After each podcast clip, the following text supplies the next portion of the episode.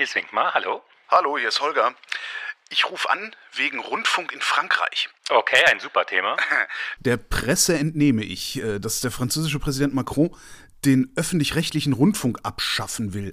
Ist der in Frankreich eigentlich so wie bei uns? Also so neun Anstalten, gefühlt 100 Fernsehprogramme und 1000 Radios, in denen immer dasselbe läuft? Er ist noch mehr öffentlich-rechtlicher Rundfunk als bei uns, würde ich mhm. sagen. Es ist eine wirklich etablierte Institution, in der abends schon mal vierstündige Opern laufen und äh, wo die Quote echt keine Rolle spielt.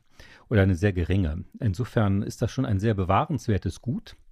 Und es stimmt auch nicht, dass Macron den öffentlich-rechtlichen Rundfunk abschaffen möchte. Nicht alles glauben, was man in der Zeitung liest. Gut, äh, frage ich mhm. gleich nochmal nach. Was ich bei uns ja ganz praktisch finde, ist diese föderale Struktur, also dass der Rundfunk Ländersache ist, weil wenn der WDR nach rechts rückt, kann der NDR im Idealfall dann nach links rücken und es gleicht sich irgendwie aus. Wie ist denn da die Struktur in Frankreich? Die haben ja gar keine Bundesländer da, ne?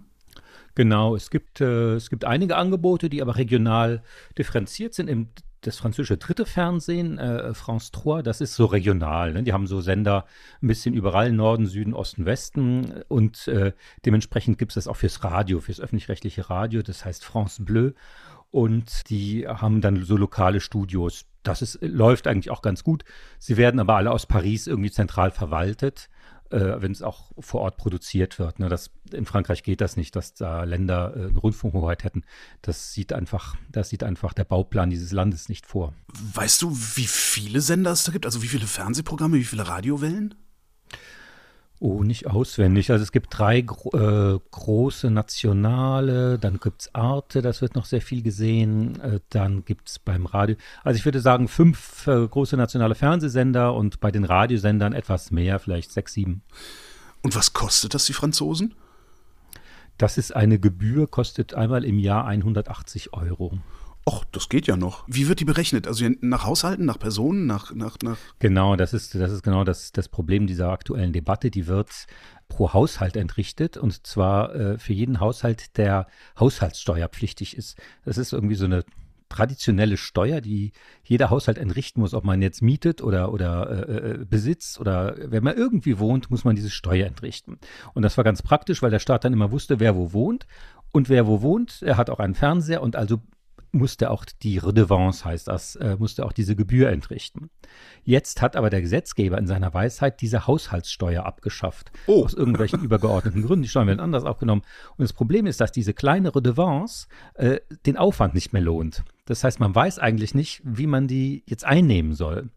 Äh, weil man die jetzt nicht alle Haushalte da einzeln einschreiben kann mehr. Und äh, deswegen haben die gesagt, ja gut, dann schaffen wir die auch ab. Und das ist die Basis sozusagen für diese Horrornachricht, dass, dass Macron jetzt den öffentlich-rechtlichen Rundfunk abschaffen möchte. Aber in der Tat wird diese Gebühr irgendwie nicht mehr, es, es lohnt sich nicht mehr, die, die richtig zu, äh, zu erheben. Und man weiß nicht genau, was man jetzt machen soll. Aber eine implizite Abschaffung ist es dann ja trotzdem.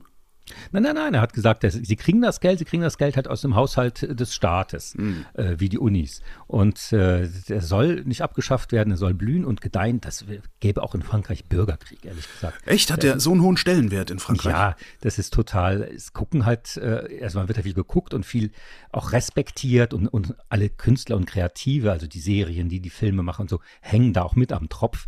Äh, das gäbe, äh, das gäbe Mord und Totschlag, wenn er das abschaffen würde. Es ist ein solches Imperium. Trotzdem jubelt rechts außen gerade, was ja eigentlich immer ein sicheres Zeichen dafür ist, dass eine Idee schlecht ist. Ist sie schlecht? Ja, sie haben halt, die Rechtsaußen haben das halt schon ewig gefordert und jetzt hat äh, Macron das jetzt äh, ihn praktisch gleichgezogen. Das macht er manchmal. Äh, er ist wie so ein Hase, ja, der so Haken schlägt in alle Richtungen, mal nach da, mal nach da. Und man weiß nicht so genau, wo die Reise hingeht. Und das war in der Tat eine alte Forderung der extremen Rechten, diese Gebühr abzuschaffen, weil man dachte, dann schwächt man den öffentlich-rechtlichen Rundfunk. Aber der Macron möchte den gar nicht schwächen, er will nur die Gebühr abschaffen.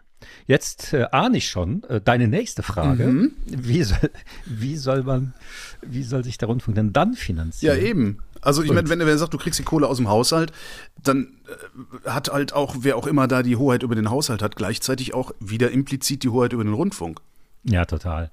Also die Nähe in Frankreich ist sowieso sehr groß, das muss man einfach sagen. Die Nähe zur Politik ist immer so eine Hassliebe, aber die ist traditionell wahnsinnig groß. Sagst du mir gerade, dass der Rundfunk in Frankreich sowieso nicht unabhängig ist? Mm, tja. Also sag mal so, die Exekutive ist sehr stark. Und äh, früher war das ganz klar, dass der Präsident auch die Chefs der Rundfunkanstalten äh, benennt, einfach direkt per Telefonanruf. So ganz einfach geht es heute nicht mehr, aber es ist immer noch stark. Also äh, die können schon, die können schon da Leute äh, in Schwierigkeiten bringen, Karrieren beenden, andere fördern und so. Das ist äh, die Unabhängigkeit, das ist immer so ein, so ein ewiges Kampffeld. Zugleich, wenn sie es machen, gibt es auch große Skandale. Also Frankreich reagiert ein bisschen dialektischer. Regierung macht was, Riesenaufstand, dann nimmt die Regierung zurück. Das ist so ein bisschen anders als bei uns. Diskutieren die denn wenigstens gerade schon, wie es dann finanziert werden soll? Ich finde ich dazu überhaupt nichts. Also sie müssen es ja irgendwie, sie müssen es ja irgendwie einen Plan äh, in der Schublade haben. Äh, es wird wahrscheinlich auch eine Steuererhöhung in irgendeiner Form rauslaufen, obwohl die Macrons gesagt haben, sie erhöhen keine Steuern. Und sind auch stolz, dass sie sagen können, wir, wir, äh, wir entlasten euch bei der Rundfunkgebühr. die müsst ihr nicht mehr bezahlen. Aber ich habe ehrlich gesagt keine Ahnung, wie das dann funktionieren soll. Und das Problem ist, dass Macron damit eine ganze Branche und sehr einflussreiche Branche in Frankreich auch wirklich auch in Panik versetzt. Das heißt, er hat sich Probleme geschaffen, ich meine völlig unnötigerweise. Also die nehmen knapp 4 Milliarden ein. Mhm. Warum ist diese Branche dann so in Aufruhr? Also, weil so viel Geld ist das ja letztlich auch nicht. Ja, es ist jetzt nicht äh, für, für die Plattform oder so wäre es nicht viel Geld, aber in Frankreich ist es eben ja ein übersichtlicher, aber doch zuverlässiger Stamm der französischen Kultur und äh, der wirklich zum Alltag der Menschen gehört und noch einen viel ja, äh, heiligeren Wert hat als bei uns. Also viele gucken ja noch die Tagesschau, aber in Frankreich sind die, sind die Nachrichtensendungen und auch im Radio und so, das ist schon das nationale Forum, das ist unheimlich wichtig. Und da so ein bisschen rumzusparen, rumzudrucksen, das ist schon, schon unheimlich riskant. Aber wenn das so einen heiligen Wert hat, wie kann man denn überhaupt mit diesem Versprechen Wahlen gewinnen? Naja, manche sind halt, also erstmal ist ja Frankreich, die haben ja schon ein Problem, die Französinnen und Franzosen, das, ist, das Land ist echt zu teuer, die haben wirklich zu wenig Geld. Und, ähm, und jetzt durch die Preisentwicklung äh, haben viele Probleme, ihren normalen, gewohnten französischen Lebensstil, sag ich mal, weiter zu pflegen. Mit Zeitungen und Baguette und äh, diese ganzen Attribute des Französischseins äh, sind halt unheimlich teuer geworden. Und äh, die wollen Entlastung. Und ich glaube, die Regierung hat schon geschaut, gut, was, was muss man eh äh, irgendwie anders machen? Und da kamen sie eben auf diese Gebühr. Ist zwar ist zwar nicht äh, die Welt, aber äh, für viele ist das eben so was, äh, ja, ganz, es kam immer, Frankreich kommen die Steuern immer so einmal im Jahr für alle, das ist ein bisschen anders als bei uns. Und dann muss man es per App bezahlen, dann kriegt man eine Dankesmail und so. Also es hat so eine gewisse, so ein gewisses Ritual und da sehen die halt diesen, unmittelbar diesen Einspeifekt. Ja, aber äh, das ist doch völlig unsinnig, weil die 4 Milliarden müssen sie ja dann sowieso irgendwie aufbringen, wenn Macron sagt, ja, wir bezahlen das eh. Also irgendwo muss das Geld ja herkommen. Ja, wo kommt das Geld her? Das ist echt die gute Frage. Und man hätte sich auch eine Politik gewünscht, die sich das zuerst überlegt und dann die Sache abschafft, statt jetzt umgekehrt, die über den Sommer in völliger Panik, äh, jetzt offene Briefe und Demos und so, das wird, ähm, das ist, wird sehr unangenehm für Macron. Die werden dann mit heißer Nadel irgendwas stricken äh, oder halt noch mehr Schulden aufnehmen. Aber das äh, es zeigt auch, wie kurzsichtig da die Politik manchmal funktioniert. Bei uns ist es ja so, dass äh, über das Geld auch immer gleichzeitig ein Reformbedarf mitformuliert wird. Ist das in Frankreich auch so oder geht es da ausschließlich ums Geld? Also ehrlich gesagt, ich wäre froh, es würde A ums Geld gehen und B, also ein Reformbedarf, der ist ja da kann man ja immer wieder sehen, das ist eine sehr alte Institution. Ich glaube schon, dass der auch ein bisschen angestaubt ist hier und da, der französische äh, Rundfunk. Aber äh, ich glaube, es ist, war in Frankreich ist immer das Gesetz sehr hoch und die, die, die Abläufe, ja, die Prozesse. Und ich glaube, man hat einfach gesehen, man kann diese eine Steuer nicht erheben, daran hängt die zweite Steuer, also schafft man so beides ab. Ich glaube, da, da es gab gar nicht so einen großen Plan dahinter. Das ist auch das Schlimme. Die Medien, haben sich jetzt gerade im letzten Wahlkampf echt nicht mit Ruhm bekleckert. Ja, die sind unheimlich in ihrer Blase, äh, viel, viel stärker als bei uns und haben dann so auf Themen gesetzt der extremen Rechten, die waren, sind da dauernd Stammgast in den Sendungen, als sie noch gar nicht mussten, als sie noch gar nicht Kandidat waren, so ein Semur oder so. Und gerade der öffentlich-rechtliche Rundfunk hat da unheimlich stark mitgemacht. Und da muss man natürlich dem nachgehen, ob das so sinnvoll ist und äh, woran das auch lag. Wo wäre denn der Reformbedarf in Frankreich im Rundfunk? Also ich glaube, man müsste ein bisschen, ja, es ist, gilt ja auch ein bisschen bei uns, man müsste diese ganzen Studios öffnen äh, zur Bevölkerung, dann eine viel größere Durchlässigkeit haben. Ich denke an so Sendungen wie in den 70er Jahren, ne, als ich klein war, da gab es Bios Bahnhof, das war live, da passierte was, die Leute kamen rein, gingen raus. Also es war ein bisschen mehr ein Abbild einer urbanen und modernen, diversen Gesellschaft und das in Frankreich ist das zu aseptisch. Die wollen halt Fehler vermeiden und das ist unheimlich formatiert und ein bisschen langweilig. Und da schläfert die Politik ein. Wir haben jetzt diese geringe Wahlbeteiligung, also diese ganzen Wahlkämpfe sind so langweilig und das hängt auch am Fernsehen, ganz klar. Das würde bedeuten, die Zukunft des französischen Rundfunks liegt in seiner Vergangenheit?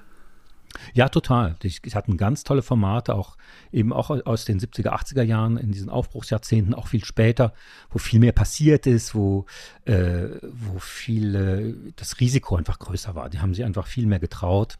Und jetzt die Unsicherheit, die Extremen sind halt sehr stark, auch die Linken wie die Rechten, die wollen den äh, öffentlich-rechtlichen Rundfunk abschaffen. Deswegen sind die so ein bisschen in so einer Art Angststarre gerade, ja. Wenn du das jetzt mal auf Deutschland überträgst, äh, hier haben wir auch Reformbedarf, es kostet das Doppelte. Ähm, wäre das ein Modell für uns, das abzuschaffen und durch eine Steuer zu ersetzen, oder hätten wir dann dieselben Probleme? Ich finde es bei uns eigentlich ganz gut. Ich finde es ganz Bisschen gut. teuer, grade, oder? Ja, aber ähm, das kann man sich, soll man sich leisten als Gesellschaft. Ich finde alle Gesellschaften, die so einen schwachen öffentlich-rechtlichen Rundfunk haben, sind auch, sind auch irgendwie schwach auf der Brust und haben irgendwie keinen Ort, um so Konflikte auszutragen. Und den Job machen, finde ich, unsere Sendung ja ganz gut. Ich, also ich ärgere mich oft genug, aber gerade jetzt bei Corona, Ukraine und so kommen ja wirklich auch alle Gegenpositionen, alle noch so verrückten Positionen auch vor. Also insofern, dieser, dieser Forumscharakter, der ist schon da, der ist wichtig und das Geld ist auf jeden Fall gut angelegt. Aber ist es nicht vielleicht ein bisschen zu äh, fragmentiert? Also wäre es nicht vielleicht eine Möglichkeit zu sagen, okay, ihr kriegt jetzt auch nur noch 4 Milliarden hier in Deutschland, äh, dafür stampft ihr äh, von den gefühlten 1000 äh, Wellen, stampft ihr einfach mhm. mal 500 ein und die Foren kann man dann ja trotzdem stattfinden lassen. Ja, ja, klar. Manchmal denke ich auch, wenn man so im Hotel ist ne, und dann diese ganzen langen äh, äh, Channel-Listen hat und sieht, dass äh, der WDR etwa doch noch Regionalprogramme hat äh, für das große Nordrhein-Westfalen und die dann auch noch in HD-Qualität immer jeweils einzeln so einspeist, frage ich mich auch, muss das jetzt sein, dass ich jetzt die äh, Nachrichten aus Gütersloh in HD sehe? Und auch die ganzen Töchterfirmen und so. Also sicher, man kann, kann natürlich alles mal ein bisschen äh, reformieren. Aber ich bin eher froh. Also Trump, Brexit, die ganze, die ganze, auch diese Desinformationskampagne, die wir aus Russland kennen. Und so, ich bin ganz froh, dass wir einen eher zu starken öffentlich-rechtlichen Rundfunk haben. Meine Frau arbeitet auch beim ZDF. Das muss ich jetzt auch hier. An dieser Stelle sagt man doch mal Full Disclosure. Ja, ich habe ja, auch, hab ja auch lange genug vom öffentlich-rechtlichen Rundfunk gelebt und mache auch noch Podcasts für den öffentlich-rechtlichen Rundfunk. Disclaimer ich dann auch mal an dieser Stelle. Trotzdem ist er mir tatsächlich zu teuer. Wie, wie, würdest du ihn reformieren, wenn du ihn reformieren solltest? Den Deutschen? Hm? Ähm, ich würde echt ein bisschen mehr Experimente machen. Ich würde äh, würd mehr rausgehen auf die Straße, mehr Sendungen von Orten machen, die, wo sonst keine sind. Ich würde raus aus diesen Studios. Da habe ich mit einem gewissen äh, Medienjournalisten namens Stefan Niggemeier mal einen Artikel schon vor einigen Jahren geschrieben. Äh, weil sozusagen niemand, kein Bürger, keine Bürgerin, niemand lebt in einem Studio. Ja, dieser Ort den gibt es eben nur im Fernsehen. Das ganze Fernsehen spielt sich dort ab, weil es billiger ist, weil da nichts passieren kann, weil die Abläufe dann natürlich besser stimmen, die Bilder besser sind. Aber ich würde mir mehr Handkamera und mehr rausgehen und, und ein bisschen mehr, ja, ein bisschen mehr Experimente wünschen. Also auch Zukunft in der Vergangenheit. Hallo Ü-Wagen. Genau, sowas. Ja, Hallo Ü-Wagen, ganz groß. Ja, klar, das Medium eben vor dem Internet. Ich finde ja auch fast ganz faszinierend der Ruhm vor dem Internet. Das Internet hat uns ja ein bisschen die Prominenten sozusagen gestohlen, weil es einfach so viele gibt oder das irgendwie so divers ist, jeder seine Stars hat. Und wenn man da mal zu tun hat mit Leuten, die eben noch aus den 90er Jahren, 80er Jahren bekannt waren, so wie, wie Thomas Gottschalk oder Uli Wickert oder so, wie stark die noch erkannt werden, wie die Leute denen vertrauen, das ist schon toll und das kann eigentlich am ehesten Fernsehen schaffen. Ich halte fest, eigentlich ist alles in Ordnung und man sollte sich sogar einen zu teuren öffentlich-rechtlichen Rundfunk leisten. Genau, also das äh, Deutschland ist ja kein armes Land und ich finde, das ist wirklich wahnsinnig gut investiertes Geld auch, äh, auch wenn man Kinder hat, wenn man die sich halt im Netz informieren, wenn man sagt, okay, guck dir halt Filme an mit, mit äh, gewissen Labels, mit Terra X oder, oder anderen guten Angeboten oder die Maus natürlich, da weiß man, das ist irgendwie vernünftig, ja, was die da interessiert, wenn die da auf Spurensuche gehen, äh, das ist nicht so vergiftet wie, äh, wie die ganzen YouTube-Angebote und äh, hat nicht diese Probleme. Insofern, das ist für das Seelenheil unserer Kinder unheimlich viel wert. Gibt es sowas wie die Maus eigentlich in Frankreich auch? Nee, nee, nicht so direkt. Äh, generell ist es naturwissenschaftliche Bildung und die, diese Sachen in Frankreich nicht so wahnsinnig geschätzt. Äh, mehr so literarisch. Die haben aber, ja, so andere Kindersendungen natürlich. Mhm wir können, wir müssen, können mal zusammen was äh, französisches Fernsehen gucken bei Gelegenheit. Das ist schon sehr anders. Sie können da es gibt ja dann keine Werbepausen mehr äh, im äh, äh, öffentlich-rechtlichen Rundfunk und da hat man so ewige Strecken. Gerade jetzt im Sommer, wenn die ganzen Reruns kamen, es gibt so Filme, die sind zum hundertsten Mal, werden die wiederholt in voller Länge, zwei Stunden, drei Stunden, bis tief in die Nacht. Und dann kommt noch eine äh, Theaterübertragung, ja, auch meinetwegen auch ab 9 Uhr, also zweite Primetime und so dann vier Stunden vom Theaterfestival in Avignon und so auf dem äh, Hauptsender äh, France 2 und so, da sind die relativ schmerzfrei. Und Kultur hat da ja einen irren hohen Stellenwert nach wie vor. Äh, das ist schon ganz faszinierend. Also das sind, das sind Seherlebnisse, die kennen, kennen wir gar nicht mehr. Ich würde ja gerne, aber ich kann kein Französisch. Ach, das überträgt sich. dann treffen wir uns zum gemeinsamen Fernsehgucken. Vielleicht machen wir einen Livestream dazu, dann haben die anderen auch was davon. Nils Minkmar, vielen Dank. Ich danke und rufen Sie bald wieder an. Das war Holger ruft an für diese Woche. Nächste Woche reden wir wieder über Medien und bis dahin gibt es über Medien zu lesen auf übermedien.de.